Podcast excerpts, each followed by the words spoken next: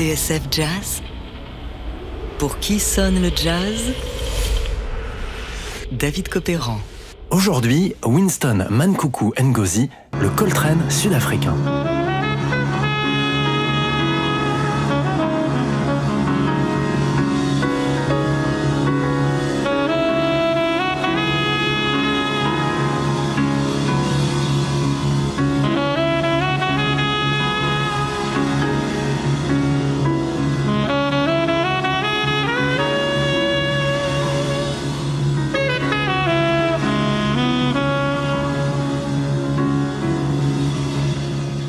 Ce son qui nous ramène au John Coltrane de Love Supreme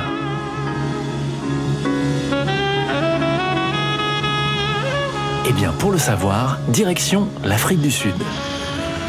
Time and space mean so little, or so it seems to me as we approach Johannesburg. Johannesburg, with a population of more than a million, is a magnificent city. Nous voici donc à Johannesburg le 23 juillet 1968. Ce jour-là, quatre musiciens franchissent la porte d'un petit immeuble de bureaux en plein cœur du centre-ville. L'adresse est au 40 Troy Street. Là, au rez-de-chaussée, on trouve un studio d'enregistrement. C'est ici que le ténor Winston Ngozi, surnommé Mankunku, a convoqué ses trois partenaires, le pianiste Lionel Pillai, le contrebassiste Agrippa Magwaza et le batteur Early Mabuza. Ce dernier est un pilier du jazz sud-africain et l'un des membres des Jazz Epistles, un groupe pionnier dans le pays. La réponse à un continent d'intervalle aux Jazz Messengers d'Art Blakey. Le pianiste de ce groupe s'appelait Dollar Brand, connu aujourd'hui sous le nom d'Abdullah Ibrahim.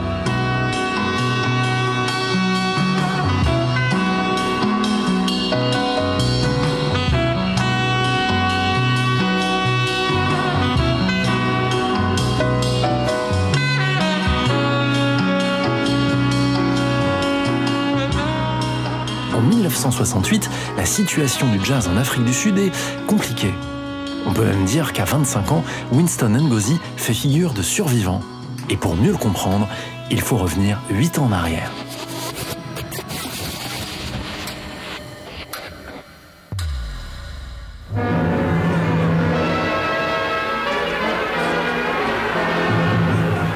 Demonstrations against the South African government's strict apartheid policies flare into shocking violence. Le 21 mars 1960, des émeutes ont éclaté dans un township près de Johannesburg.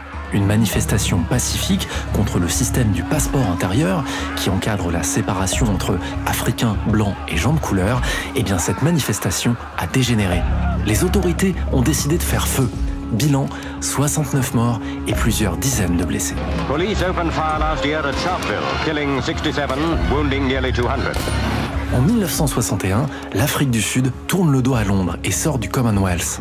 Le gouvernement a désormais les mains libres. C'est à ce moment-là que la chape de plomb de l'apartheid s'abat véritablement sur le pays. À partir de ce moment-là, les jazzmen sud-africains sont pour ainsi dire condamnés à l'exil. Parmi eux, le trompettiste Hugh Masekela. Dollar Brand le suivra un an plus tard en 1962, alors que Nelson Mandela est emprisonné.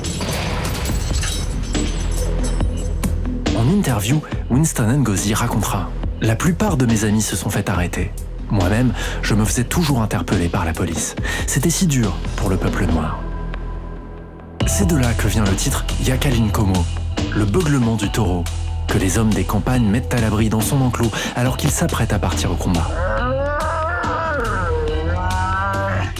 Des gens venaient me voir, poursuit Winston Ngozi.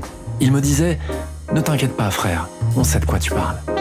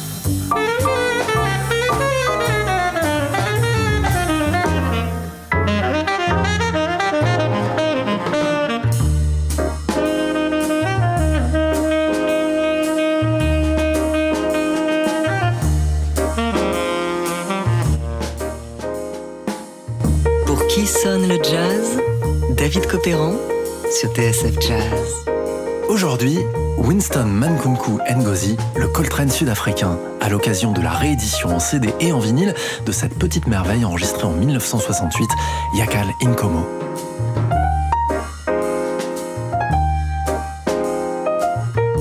Dans un excellent article du site All About Jazz, à lire en anglais, le saxophoniste Kevin Davidson revient sur la fascination de Winston Ngozi pour John Coltrane et comment il a appliqué au jazz sud-africain le style d'improvisation cyclique du créateur de l'œuf suprême. Il est intéressant de noter, dit-il, comment Train regardait vers l'Inde et l'Afrique au moment même où Winston et une poignée d'autres en Afrique du Sud regardaient John Coltrane. En 68, un an après la mort du ténor, il est étonnant de voir qu'à Johannesburg, à des milliers de kilomètres de New York, un saxophoniste tente à sa manière de reprendre le flambeau. Oui, note un observateur, en invoquant la musique de Train dans un contexte sud-africain, en y mêlant tradition rurale du peuple rosa et prise de conscience des Noirs des townships, Winston Mankunku Ngozi a tout compris. Son chant incarne à la fois la tradition, la douleur, l'espoir et la lutte.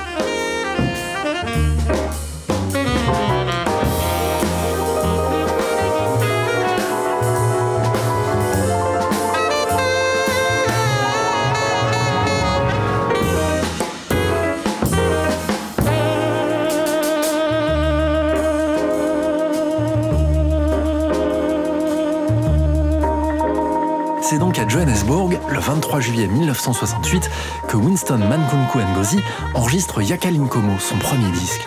Sur la face B, on trouve une reprise de Doodlin Dora Silver et du Bessis Blues de John Coltrane, tiré de l'album Crescent.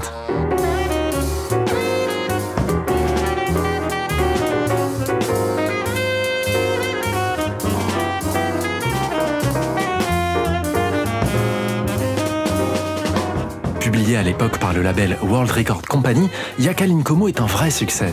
Certaines sources parlent de 100 000 exemplaires vendus, un chiffre impossible à vérifier. Ce qui est sûr en tout cas, c'est qu'à l'époque en Afrique du Sud, du haut de ses 25 ans, Ngozi est un phare et que son message passe. Quelques semaines plus tard, le ténor est l'invité d'un autre groupe à l'esthétique voisine, celui des frères Chris et Philip Schilder. Comme eux, Ngozi a grandi dans la banlieue du Cap. Sa mère, qui allait à l'église, était l'une des plus grandes chanteuses de sa communauté. C'est elle qui, on s'en doute, a transmis à son fils cette tradition orale de la musique sud-africaine. Avec les frères Schilder, Ngozi participe au festival de jazz de Port Elizabeth. Mieux encore, ils enregistrent au mois de novembre un disque qui lui aussi ressemble à une échappatoire. Son titre, Spring, le printemps.